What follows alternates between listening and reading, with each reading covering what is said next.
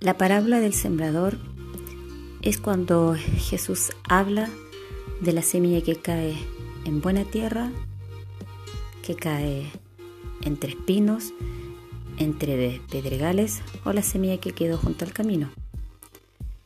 Y estas semillas somos nosotros, las personas. Las personas que creemos en Dios, las personas que mantenemos la fe en Dios y la que la vamos perdiendo en el camino. Y cuántas de esas personas con verdadera fe estamos llevando esta semilla a que dé fruto. El fruto es seguir sembrando, seguir sembrando la palabra de Dios. Amén.